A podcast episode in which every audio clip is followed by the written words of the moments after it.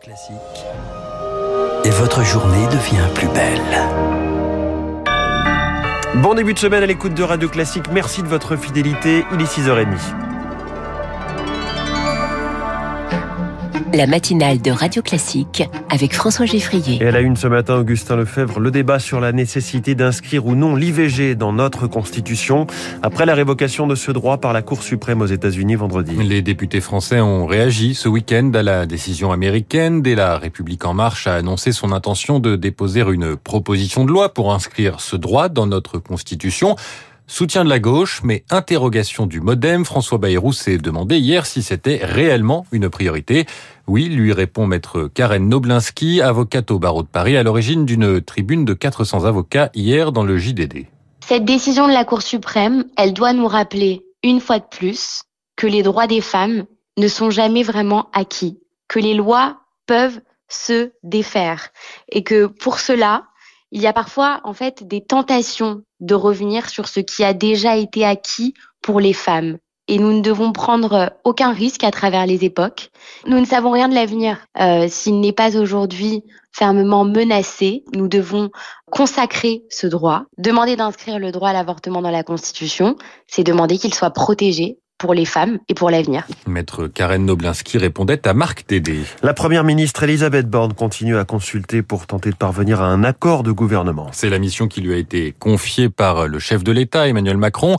Elle parlemente à nouveau avec les présidents de groupes parlementaires. Aujourd'hui, première loi à faire voter celle sur le pouvoir d'achat. Le gouvernement propose une hausse de 4% des prestations sociales, retraite, RSA ou allocation adulte handicapé. D'après les échos qui ont pu consulter le texte, le le coût d'une telle mesure s'élève à 8 milliards d'euros d'ici avril 2023. On y revient dans quelques minutes dans votre journal de l'économie, François. La lutte contre la hausse du prix de l'énergie dépend aussi des Français. C'est en tout cas ce qu'affirment les principaux acteurs du secteur. Total Énergie, EDF et Engie nous ont appelé hier à réduire immédiatement notre consommation pour préparer un hiver qui s'annonce tendu, notamment à cause de la guerre en Ukraine. Pour faire face, le gouvernement a également confirmé qu'il comptait redémarrer temporairement la centrale à charbon de Saint-Avold dans Moselle l'hiver prochain, tout en s'engageant à compenser les conséquences négatives pour l'environnement. Mais il faut se préparer. Là aussi, l'hiver se joue maintenant pour Jean-Pierre Dame du syndicat Force ouvrière.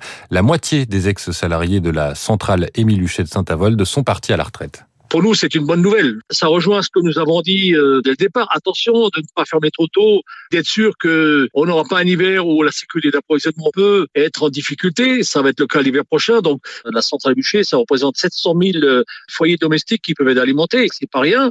On regrette néanmoins les hésitations du gouvernement. Le manque de préparation. Nous avons besoin de 67 salariés. Imaginons que nous n'ayons plus que 57. Toutes les compétences ne peuvent pas être remplacées et gérées en deux, trois mois. Il y a des métiers qui demandent 18 mois de formation. On ne pourra pas lancer de, de, redémarrage si ces compétences, on ne les a pas acquises. C'est ces choses-là qu'il faut clarifier très vite. Hein. Un propos recueilli par Eric Cuoche. Le gouvernement doit aussi faire face à la remontée du nombre de cas de Covid. Pour cela, il martèle qu'il faut faire sa dose de rappel si l'on est éligible. 8 millions et demi de Français peuvent recevoir cette quatrième dose de vaccin. Ils ne l'ont pas encore fait. Il y a pourtant urgence. C'est alarmé hier le professeur Alain Fischer, président du Conseil d'orientation de la stratégie vaccinale. 55 000 nouveaux cas sont recensés chaque jour. Cette dose de rappel est crucial pour éviter les formes graves. Philippe Frogel, généticien au CHU de Lille au bout de six mois, voire moins, euh, la vaccination entraîne des taux d'anticorps extrêmement bas, euh, particulièrement chez les gens âgés, et donc euh, leur risque de faire une forme grave est donc euh, très augmenté, puisque le vaccin ne protège pas d'être infecté, mais euh, protège des formes graves. Et on a vu au Portugal qu'ils ont eu beaucoup de décès, et à 93%, c'était des gens très âgés. Il n'empêche que il faut que les gens de plus de 60-70 ans se fassent revacciner parce que sinon ils risquent de se retrouver quand même à l'hôpital. Et comme l'hôpital est vraiment dans la tourmente, euh, ça risque d'être vraiment vraiment très difficile. Le professeur Philippe Frogel répondait à Rémi Pfister. Elisabeth Borne animera demain une cellule de crise interministérielle sur ce rebond épidémique. Deuxième jour du G7 en Allemagne, le président ukrainien Zelensky doit intervenir pour demander plus d'aide des sept premières puissances mondiales. Elles ont décrété hier un embargo sur l'or russe. Au même moment, ce dimanche, des tirs de missiles russes ont visé Kiev, la capitale ukrainienne. Ça n'était pas arrivé depuis euh, plus de trois semaines.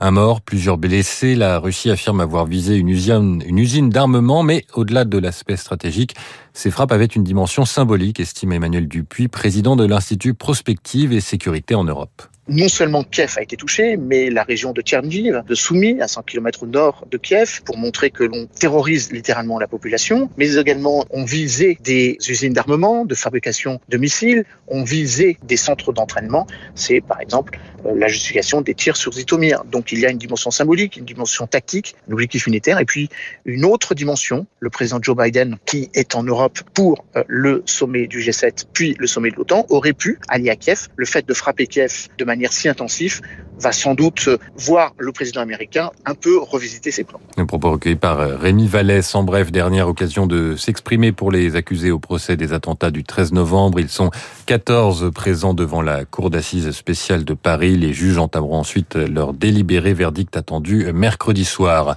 Également à l'agenda judiciaire de ce lundi, l'ouverture du procès de Jean-Marc Reiser devant les assises du Barin. Il est soupçonné d'avoir assassiné Sophie Le étudiante de 20 ans disparue en 2018. Jean-Marc Reiser avait avoué l'avoir tuée, mais sans éclaircir les circonstances de son acte. Merci, c'était le journal de 6h30 signé Augustin Lefebvre. Vous revenez tout à l'heure à 7h.